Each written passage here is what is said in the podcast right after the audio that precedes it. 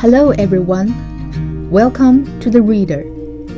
I'm Song Xin, Professor of English from the University of International Relations. What I'm going to read for you today is Fully Understand the New Development Stage.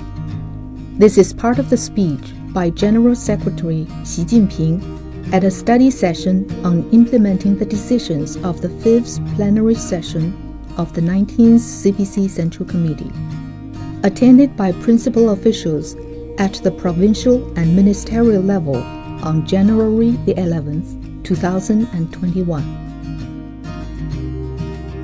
In order to define the central tasks of current development and set the guidelines, principles, and policies for our work, it is essential to have an accurate understanding of the stage that our party and the people have reached.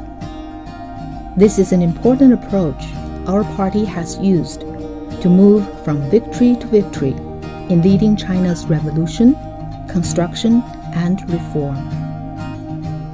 At the time of the new democratic revolution from 1919 to 1949, our party learned from its arduous efforts that this was a stage that the Chinese Revolution would have to traverse.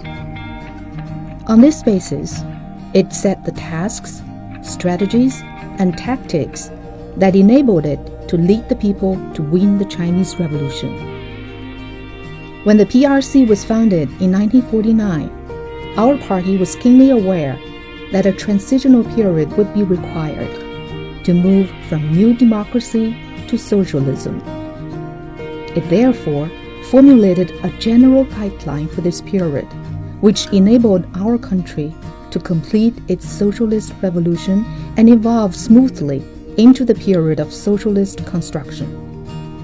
Following the introduction of the Reform and Opening Up policy in 1978, the party reviewed the experience and lessons drawn from socialist development around the world, particularly in China, and concluded that China was in the primary stage of socialism and would remain so for a long time to come.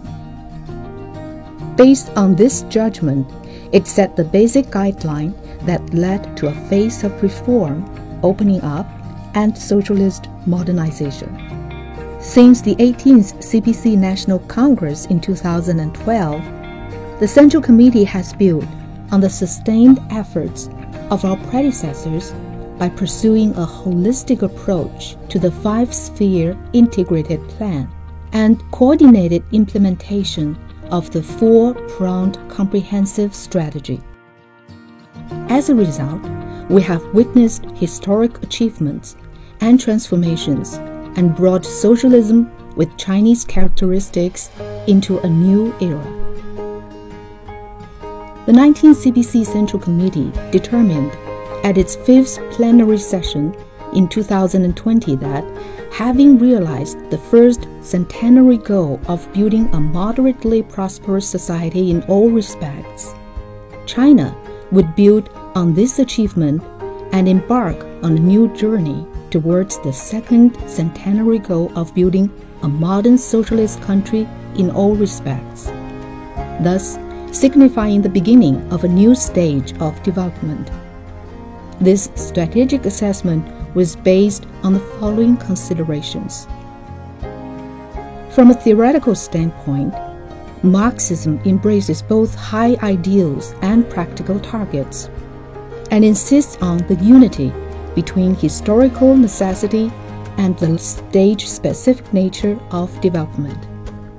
In the belief that as human society moves ultimately towards communism, it must pass through certain historical stages along the way.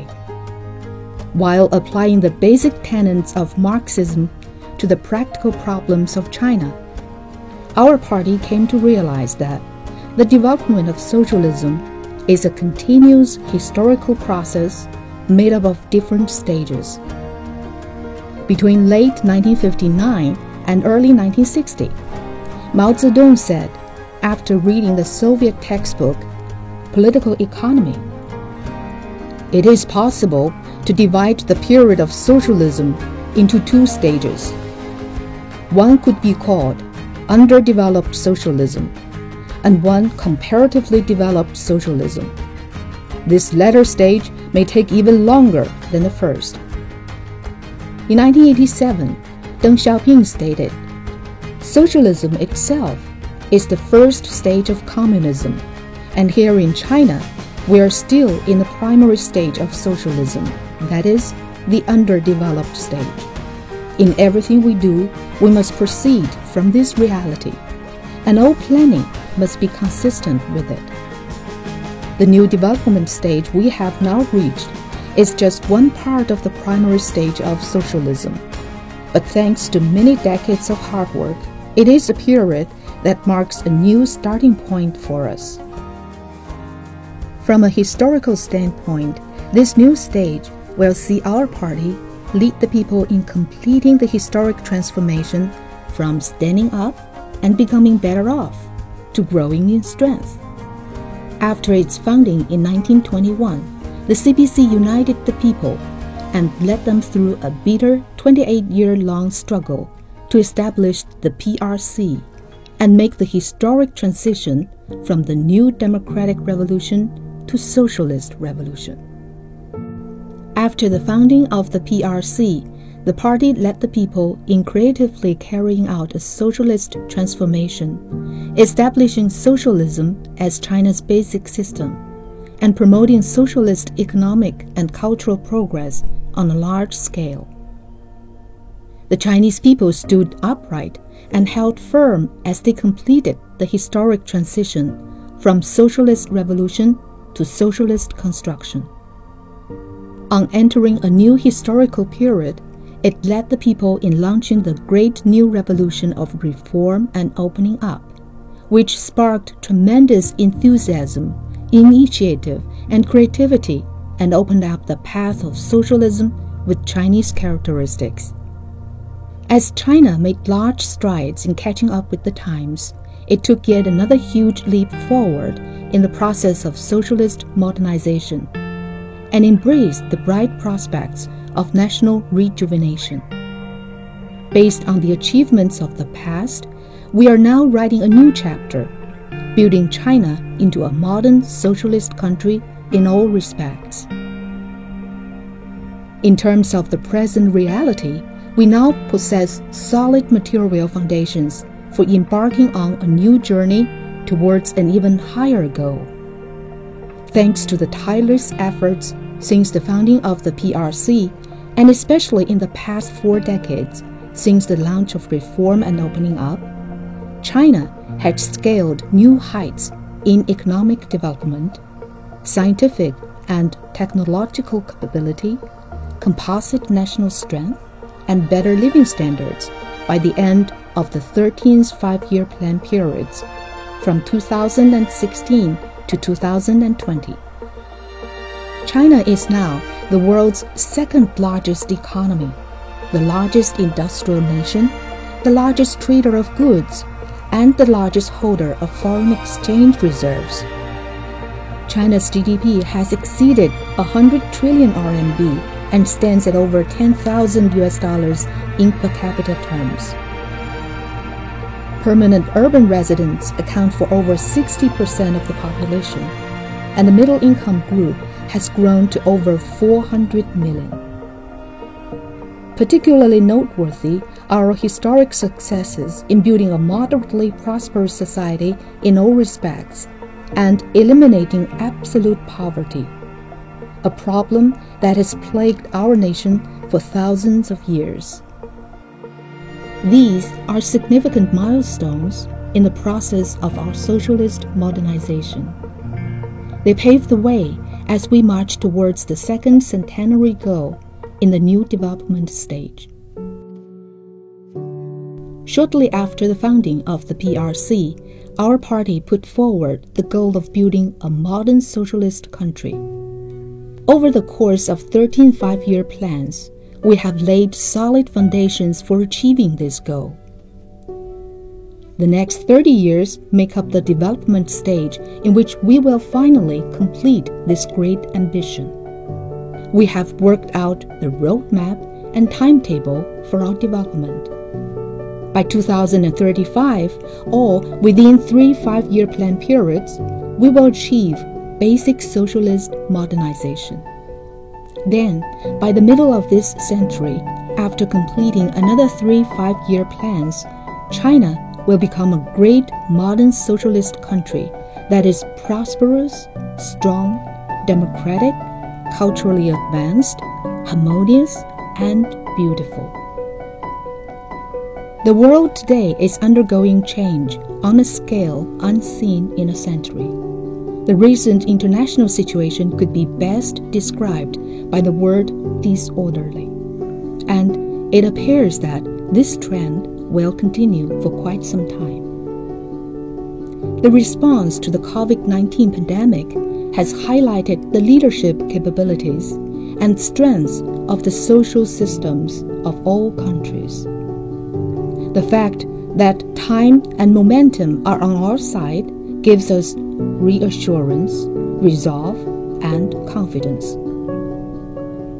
That said, we must fully recognize that although China remains in an important period of strategic opportunity for development and will remain so for some time to come, both the opportunities and challenges we face are changing.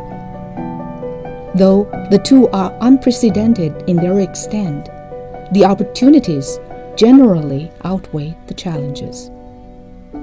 The ancient Chinese philosopher Han Feizi once said, We should manage the small and simple things with care so as to avoid difficulties and disasters.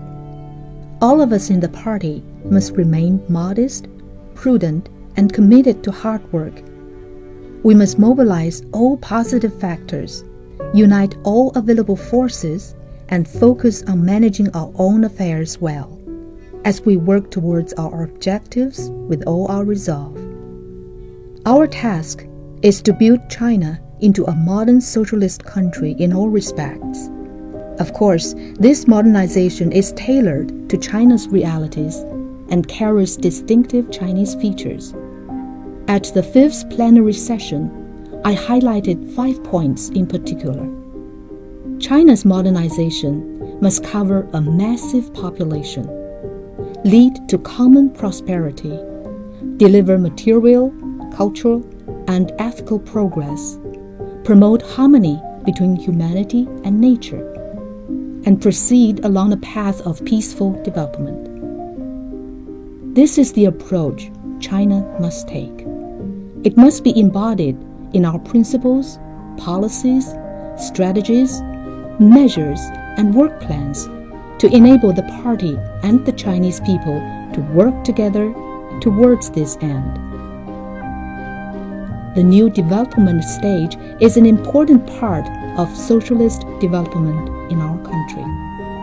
In 1992, Deng Xiaoping stated, We have been building socialism for only a few decades and are still in the primary stage.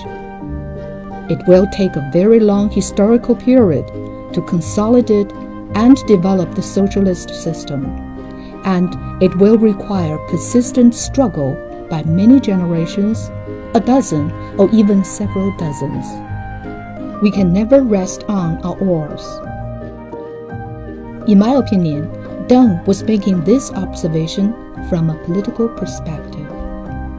He was pointing out that it would take a fairly long period of hard work to turn China into a modern country based on the weak economic foundations of the time.